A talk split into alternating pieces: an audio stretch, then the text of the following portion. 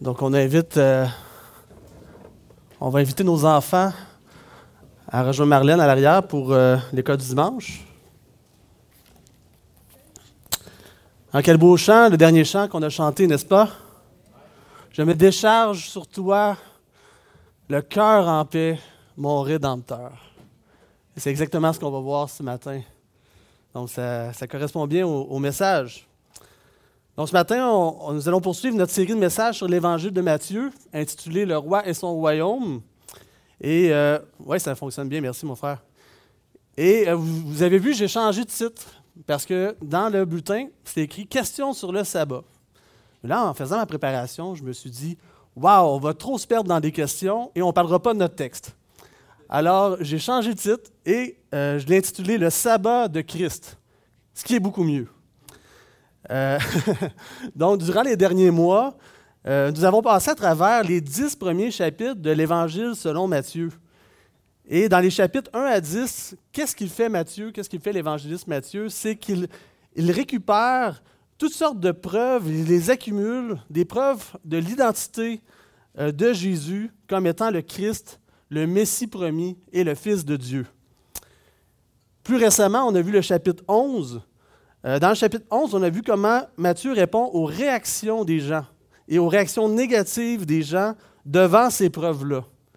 Donc, donc certains, certains doutaient. Je vais avancer un petit peu. Je pense que je suis déjà Je vais vous aider un petit peu avec euh, ce qui est écrit ici. Donc, euh, certains doutaient. C'était une des réactions. D'autres critiquaient. D'autres étaient indifférents. Et malgré ces réactions, on a vu dans le, dernier message de notre frère Adama que Jésus continue d'appeler quand même à lui le reste, qui est, fidèle et qui est là vraiment de porter de l'eau fardeau spirituel. Les gens qui cherchent le repos dans la grâce de Dieu, euh, Jésus continue de les appeler. Encore aujourd'hui.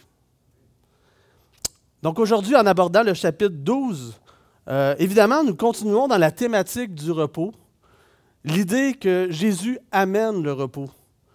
Donc, Matthieu utilise ce thème pour nous faire entrer dans une nouvelle période complètement du ministère de Jésus. Donc, on, passe d'une période où on était dans le doute, la critique, l'indifférence. Mais là, on passe dans quelque chose de beaucoup plus difficile pour Jésus et ses disciples. C'est une période d'incrédulité, d'opposition directe et d'hostilité. Et le texte de ce matin dans l'Évangile selon Matthieu va relater un incident déclencheur des hostilités euh, des chefs religieux envers Jésus. Il va y avoir un incident déclencheur, c'est ce qu'on va voir ce matin. Nous allons lire euh, ensemble le texte euh, dans Matthieu 12, 1 à 8. Donc c'est peut-être petit, à l'écran, mais c'est par, par exprès, c'est pour que vous ouvriez vos Bibles. Donc, on va lire ça ensemble. C'est un texte qui est aussi relaté dans les autres évangiles, euh, dans Marc 2, 23 à 28 et dans Luc 6, 1 à 5. On va faire des petits détours dans ces textes-là, mais on va essayer de se concentrer pas mal sur notre texte de Matthieu parce que Matthieu a un angle d'approche différent des deux autres. Donc, lisons notre texte. En ce temps-là, Jésus traversa des champs de blé un jour de sabbat. Ses disciples qui avaient faim se mirent à arracher des épis et à manger. Alors là, on devine que ce n'était pas l'hiver. Hein. Ça devait être le printemps, la saison de la moisson, là-bas, en Israël. Donc, verset 2. Les pharisiens voyant cela, là déjà, les pharisiens voyant cela, on peut se demander vraiment qu'est-ce qu'ils faisaient là, les pharisiens, en plein milieu d'un champ, en plus un jour de sabbat, où ils devraient être dans leur synagogue. Moi, je pense que c'est parce qu'ils espionnaient Jésus puis il voulait vraiment lui faire des reproches. On continue, les, pharisiens lui dirent, Voici tes disciples font ce qu'il n'est pas permis de faire pendant le sabbat. Oh, qu'est-ce qui n'est pas permis de faire? Est-ce que c'est de, prendre le, grain en passant dans un champ? Non, ça c'était permis. ici, on ne parle pas d'un vol, parce que la loi, elle permettait qu'on mange la nourriture des champs pour subsister euh, quand on était de passage. Euh, ce, qui n'était pas permis ici, qu'est-ce qui était reproché, c'était une loi qui concernait le sabbat. On continue au verset 3. Mais Jésus leur répondit, N'avez-vous pas lu ce que fit David lorsqu'il eut faim lui et ceux qui étaient avec lui, comment il entra dans la maison de Dieu et mangea les pains de proposition qu'il n'était, pas, qu'il n'était permis de manger ni à lui, ni à ceux qui étaient avec lui et qui étaient réservés aux sacrificateurs seuls? Vous n'avez pas lu dans la loi que les jours de sabbat, les sacrificateurs violent le sabbat dans le temple sans se rendre coupables? Or, je vous le dis, il y a ici quelque chose de plus grand que le temple. Si vous saviez ce que signifie je prends plaisir à la miséricorde et non au sacrifice, vous n'auriez pas condamné des innocents. Car le Fils de l'homme est maître du sabbat. L'observance du sabbat. L'observance du sabbat était encore à cette époque une obligation que le peuple d'Israël était tenu de respecter dans le cadre de l'ancienne alliance. À l'origine, le sabbat, qu'est-ce que ça veut dire? Ça veut dire repos, veut dire un temps d'arrêt. Donc le sabbat est un jour de repos institué par Dieu dans les dix commandements, en l'honneur du jour où Dieu s'est reposé à la fin de la création. Et ça, c'est décrit dans Exode 29 à 11. Donc le sabbat, c'est aussi l'ombre Cependant, avec le temps, les rabbins juifs avaient ajouté toutes sortes de règles qui dépassaient et qui contredisaient même les enseignements des Écritures. Ce n'est pas, pas n'importe quoi quand on est rendu à ajouter aux Écritures ou à distorsionner les Écritures. Le sabbat était pris très au sérieux par les Juifs parce qu'il s'agissait de l'une des trois pratiques de la loi le plus pris au sérieux avec la circoncision et les règles alimentaires. Pourquoi ces trois pratiques-là? Parce que c'était ces trois pratiques qui distinguaient vraiment les Juifs des autres nations. Dans le Talmud, hein, j'imagine qu'on n'est pas trop familier avec le Talmud, le Talmud qui était un livre euh, qui compilait la tradition juive, euh, il y avait 24 chapitres, 24 chapitres énumérant les lois relatives au sabbat. Donc, il y en avait, il fallait vraiment les étudier pour les connaître. On ne s'en rappelait pas par cœur, à, moins de les avoir vraiment étudiés. Donc, il y avait 24 chapitres, ce n'était pas, pas rien. Dans le simple incident décrit par Matthieu ici, où les disciples euh, avaient cueilli le, blé, euh, les disciples avaient soi-disant transgressé les lois du sabbat quatre fois. Et là, c'est quelque chose quatre fois. Une fois déjà, ça ne passait pas. Hein? Quatre fois, là. Pourquoi quatre fois?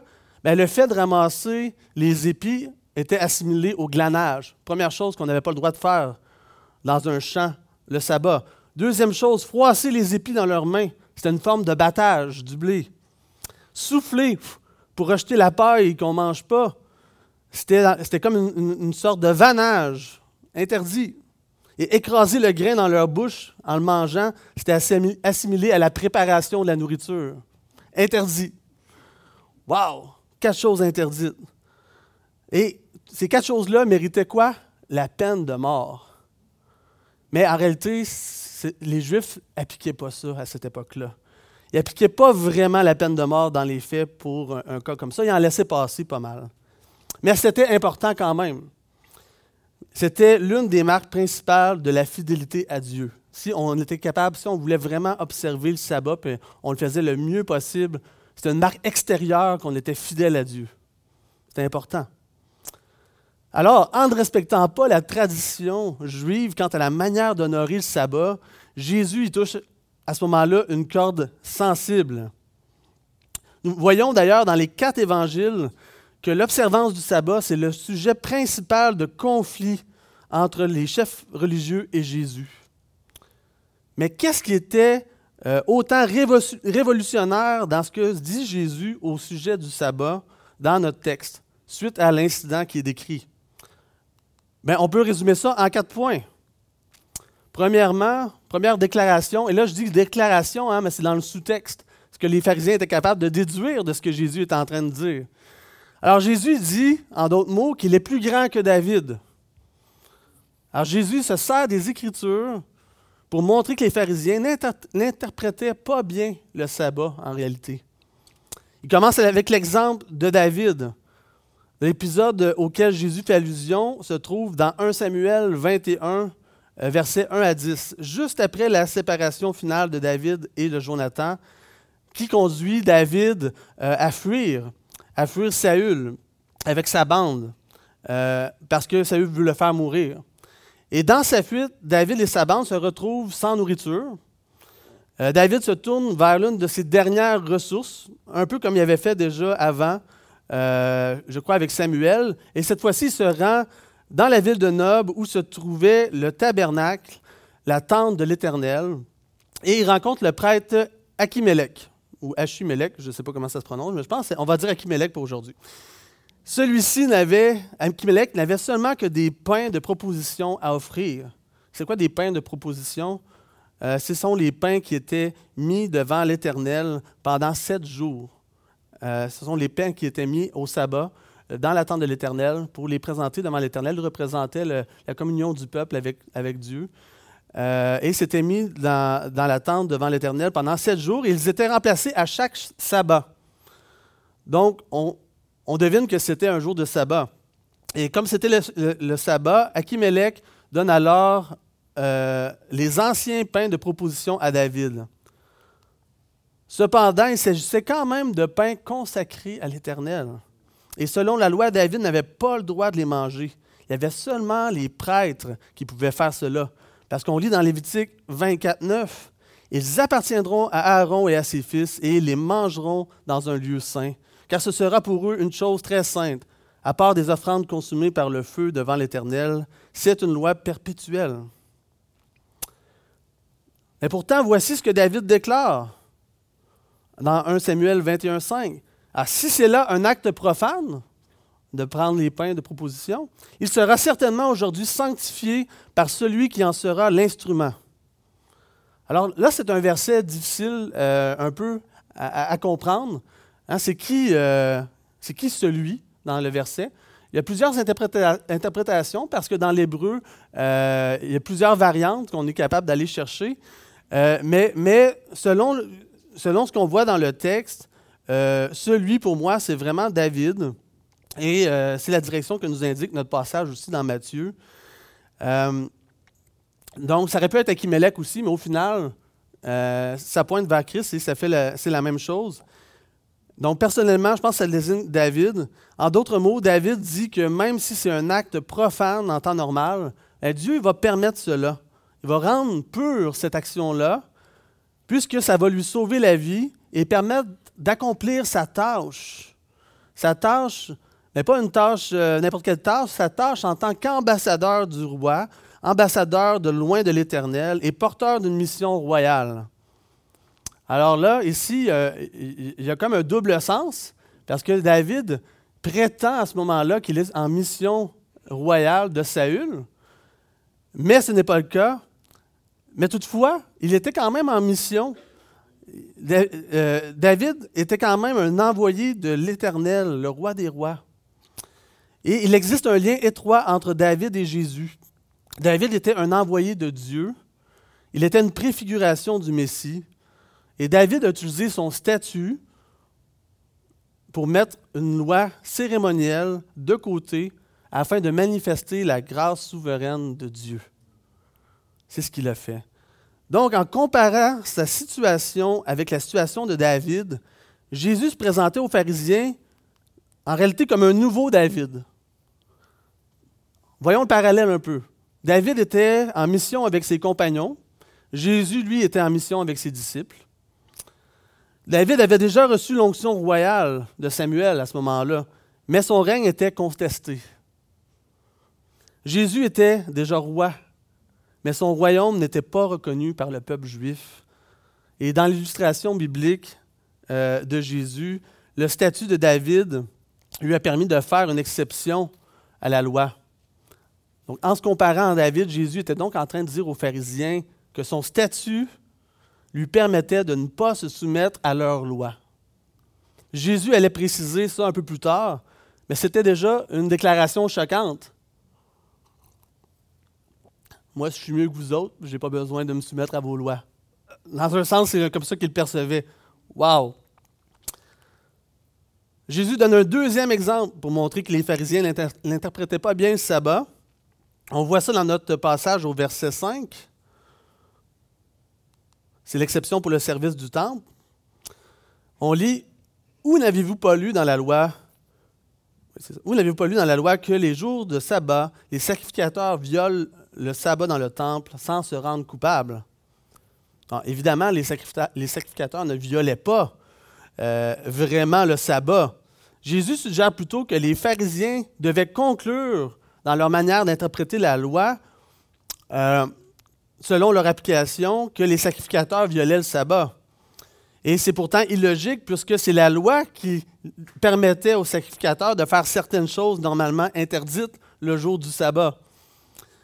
Donc, il y avait une incohérence là, dans, leur manière de penser. Donc, évidemment, euh, là, on voit aussi dans Nombre 28, 9 qui nous dit Le jour du sabbat, vous offrirez des agneaux d'un an sans défaut, et pour l'offrande, deux dixièmes de fleurs de farine pétrie à l'huile avec la libation c'est l'Holocauste du sabbat pour chaque, chaque sabbat, outre l'Holocauste perpétuel et la libation. Donc, il y avait le droit de faire certaines choses des sacrificateurs pendant le sabbat. Il y avait une exception pour les sacrificateurs, pour le service au temple.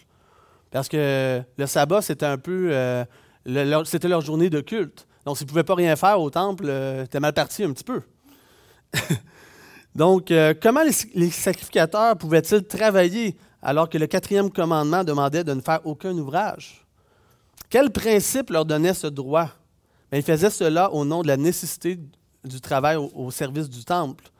Et si cette, si cette exception pouvait s'appliquer pour le service du temple, euh, a fortiori, elle devait pouvoir s'appliquer à celui que le temple représentait, c'est-à-dire Christ.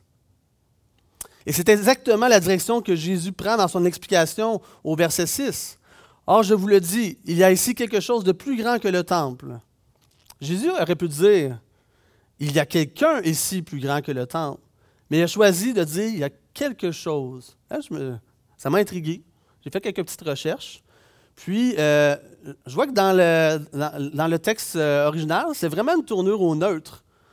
Alors, je suis allé voir quelques commentateurs et euh, allé voir un commentaire de Grant Osborne qui nous dit que l'utilisation du neutre ici renvoie au ministère du royaume et à l'office messianique de Jésus. Donc, ce n'est pas juste Jésus, c'est Jésus et sa mission. Ici, Jésus dit non seulement qu'il est plus grand que le temple, mais qu'il se, se, prépare un changement de paradigme, un changement de dispensation, si vous voulez, une nouvelle réalité spirituelle qui remplace les ombres de l'ancienne alliance. En fait, Jésus, il annonce l'arrivée du royaume de Dieu avec lui un royaume qui surpasse les règles qui avaient été mises pour le préfigurer. Donc Jésus est donc en train de dire aux pharisiens que s'ils ne sont pas prêts à faire une exception à leur loi pour lui, lui qui est la signification même pour laquelle le temple existait, ils ne devraient pas non plus faire une exception pour le service du temple. Donc Jésus montre aux pharisiens qu'ils sont incohérents car ils ne voient pas la, la véritable réalité spirituelle. À travers ces illustrations, les pharisiens comprennent que Jésus est en train de dire que le sabbat, le sabbat, il ne peut pas l'arrêter. Il ne peut pas arrêter ni lui, ni sa mission, puisqu'il est plus grand et plus important que David et plus grand que le temple. Donc ça, c'est une affirmation révolutionnaire. Aucun homme pouvait prononcer ça à cette époque-là. Le troisième point que Jésus apporte sur le sabbat et qui choque les pharisiens se trouve au verset 7 de notre texte. On y lit Si vous saviez ce que signifie Je prends plaisir à la miséricorde et non au sacrifice, vous n'auriez pas condamné des innocents. Donc Jésus parle de miséricorde. Il parle euh, d'amour. Il a dit qu'il y a une loi qui est qui est lié à cette loi-là aussi, qui, ne peut pas se séparer. Ce qu'on peut appeler la loi de Christ ou la loi d'amour. Jésus dit aux pharisiens euh, qu'ils ne comprennent pas la loi et donc qu'ils condamnent des gens qui ne sont pas coupables en réalité. Les pharisiens exagéraient la loi par leur tradition et mettaient de lourds fardeaux sur les épaules du peuple en ce jour qui, devait être un jour de repos. Donc, il semblait oublier que le sabbat a été fait pour l'homme et non l'homme pour le sabbat. Comme Jésus le rappelle dans Marc 2, 27. Le Seigneur leur fait donc des reproches Et il va citer, il va paraphraser Osée 6.6, qu'on lit intégralement ainsi.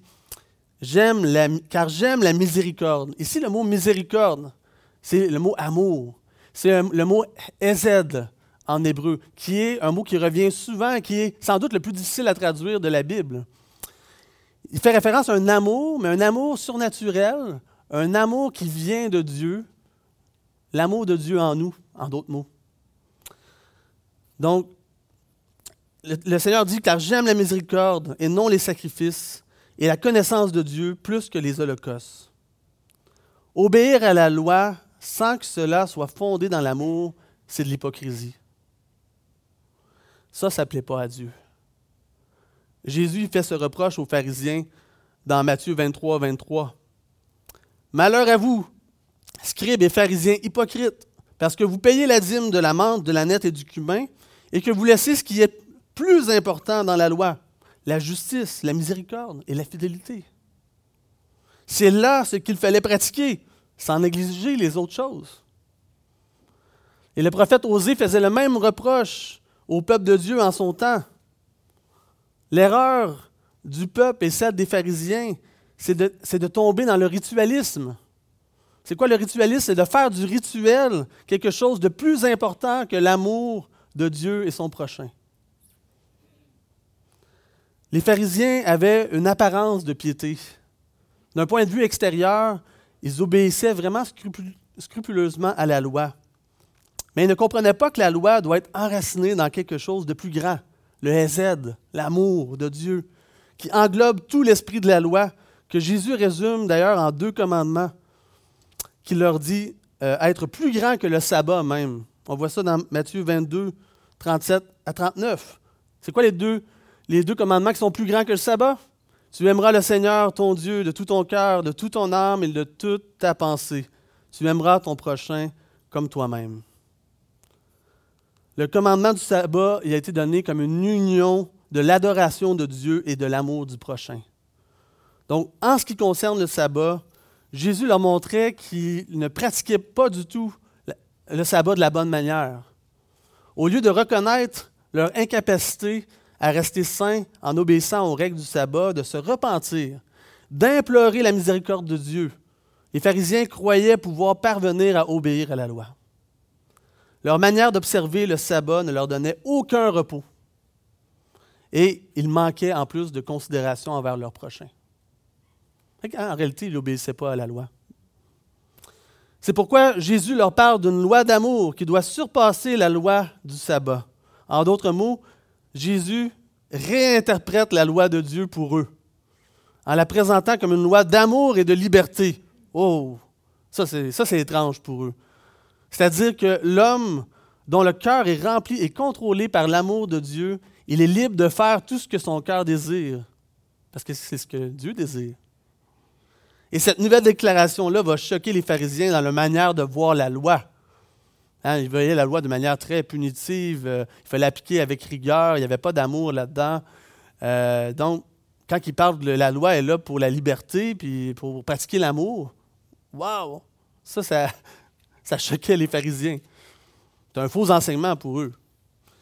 Alors, le, le quatrième point, c'est Jésus dit qu'il a autorité sur le sabbat.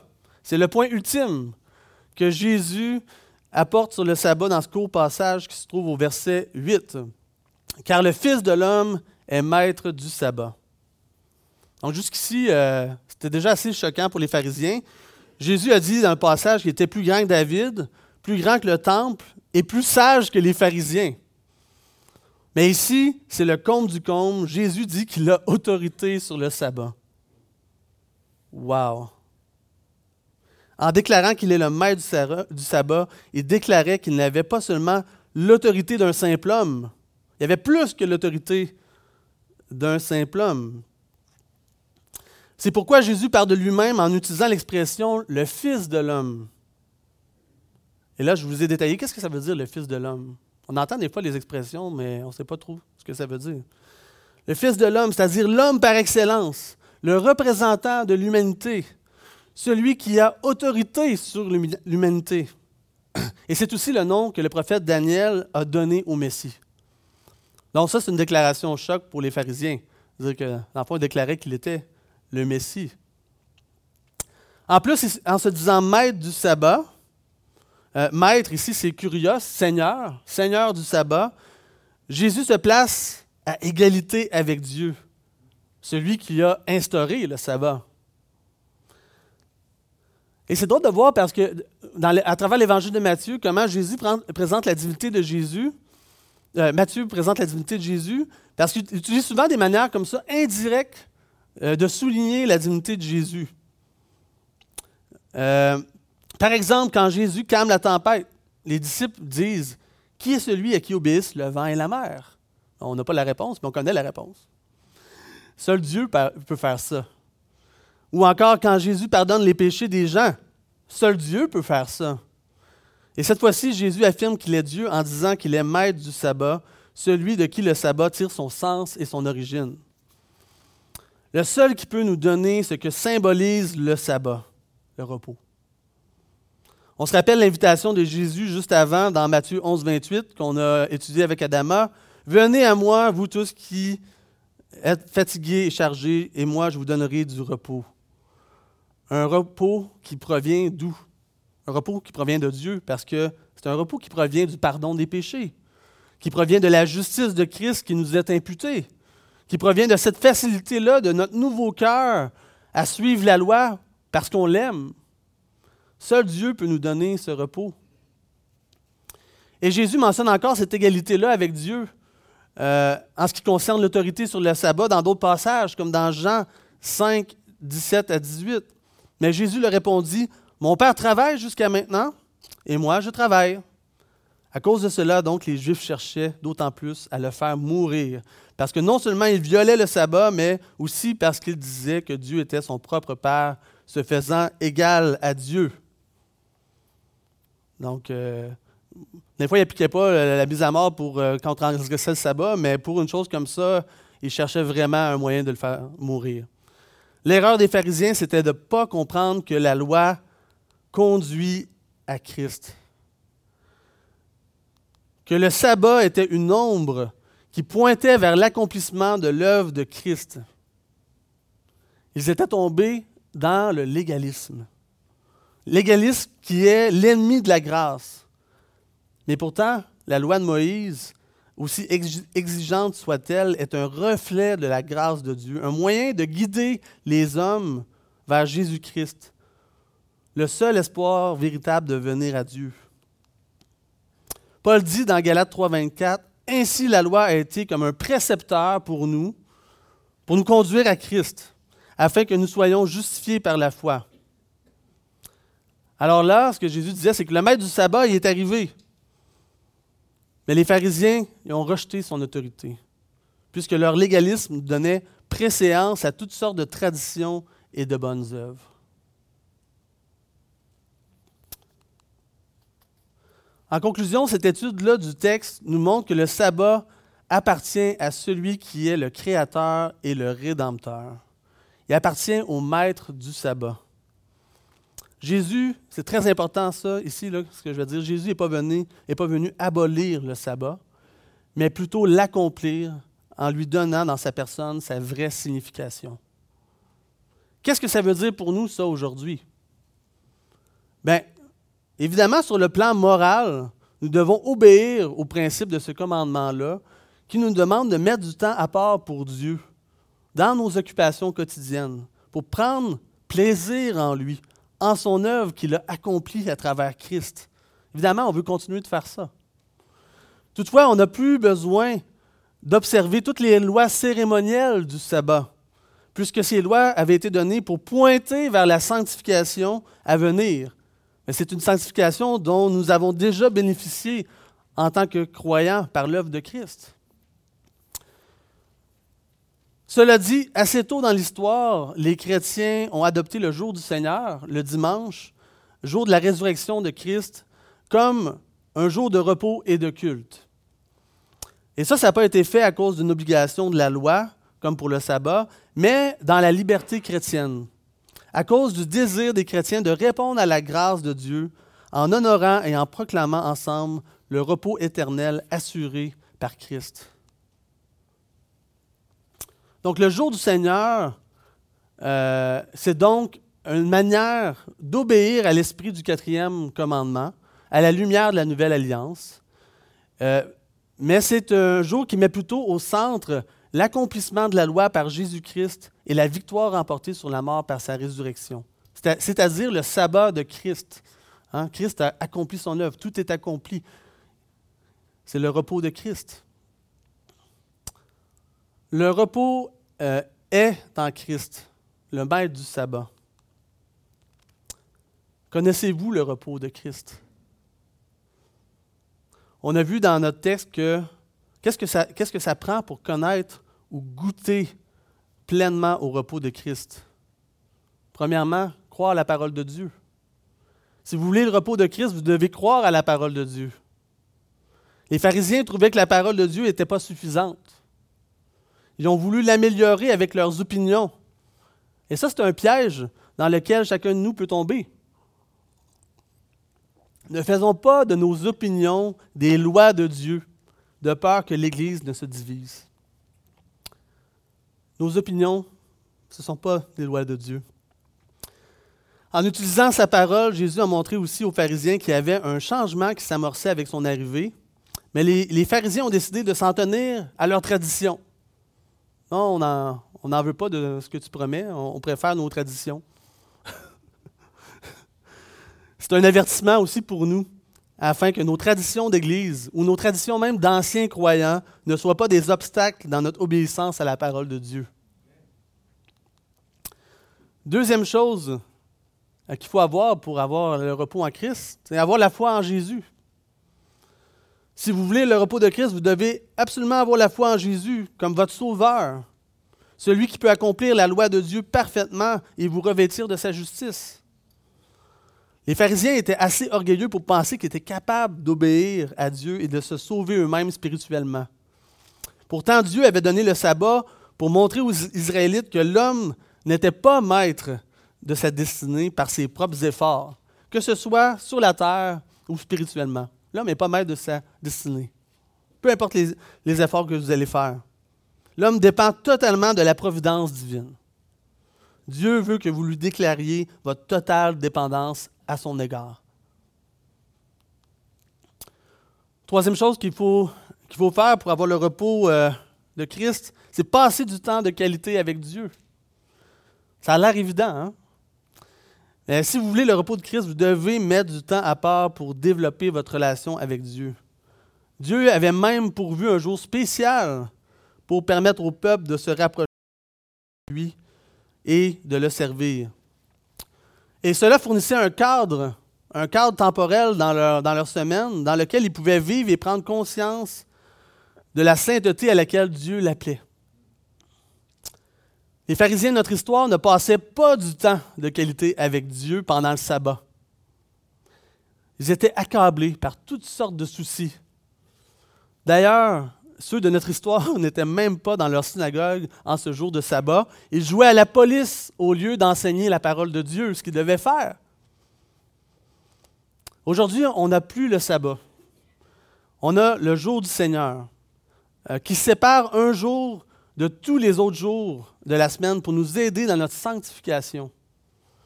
Et sommes-nous capables de lui sacrifier de notre temps pour être présents au jour du Seigneur? Est-ce que participer au jour du Seigneur, c'est un fardeau? Est-ce que c'est un fardeau de passer nos dimanches matins ici? Si c'est un fardeau, bien peut-être ça fait longtemps que vous n'avez pas goûté au repos de Christ. Dieu ne veut pas vous prendre du temps. Il veut vous donner du temps de qualité avec lui. C'est comme ça qu'il faut voir ça. Il veut que ce temps-là vous bénisse. Dans Ésaïe 58, 13 à 14, Dieu promet ceci à ceux qui mettent du temps de côté pour lui. Ici, ça s'applique pour le sabbat, mais ça s'applique aux, autres moments dans la semaine où on prend du temps pour lui, comme le jour du Seigneur. On lit ensemble. Si tu retiens ton pied pendant le sabbat pour ne pas faire ce qui te plaît durant mon saint jour, tu considères le sabbat, si tu considères le sabbat comme un plaisir, le jour saint de l'Éternel comme digne d'être honoré, et si tu l'honores en ne suivant pas tes voies habituelles, en ne cherchant pas à accomplir tes propres désirs et en ne parlant pas dans le vide, alors tu trouveras ton plaisir dans l'Éternel. Et la promesse, alors je te ferai monter sur les hauteurs du pays et te ferai jouir de l'héritage de ton ancêtre Jacob. Oui, c'est l'Éternel qui l'affirme. Dieu veut que vous soyez capable de vous arrêter et de prendre le temps de savourer le repos de Christ. Aujourd'hui, Jésus vous invite à venir à lui pour trouver le repos qui est réservé à son peuple. Hébreu 4, 9, 10 nous dit Il y a donc un repos de sabbat réservé au peuple de Dieu, car celui qui entre dans le repos de Dieu se repose de ses œuvres, comme Dieu s'est reposé des siennes. Jésus, c'est le maître du sabbat. Mais vous savez, pour connaître son repos, il doit aussi être votre maître. Ça, ça veut dire que vous devez le mettre en premier dans votre vie et lui obéir. Comme on l'a vu ce matin, ça se résume comme ça, si on veut que Jésus soit le maître dans notre vie. Euh, Jésus, il veut être votre plus grand héros, votre plus grande mission et votre plus grand amour. N'endurcissez pas votre cœur à son appel et confiez-lui votre vie. Prions. Merci, Père Céleste, pour le texte que nous avons lu ce matin et qui révèle vraiment Jésus-Christ dans toute sa splendeur, dans toute sa royauté, dans, dans toute sa divinité. Seigneur, euh, nous voulons vraiment nous soumettre ce matin à ton autorité sur nos vies. Nous voulons apprendre à nous tourner vers toi à chaque fois qu'on est tenté de faire des choses à notre manière. Aide-nous, Seigneur, pour qu'on ne vive pas une religion morte, mais une relation vivante avec toi. Merci pour le repos qui se trouve, Seigneur, en toi et qui illustre vraiment bien le rétablissement auquel nous aspirons tous, c'est-à-dire la guérison et la réconciliation avec toi. Merci parce que tu nous fais goûter déjà à ce repos dès maintenant, en attendant le sabbat ultime en ta présence. Amen. Amen.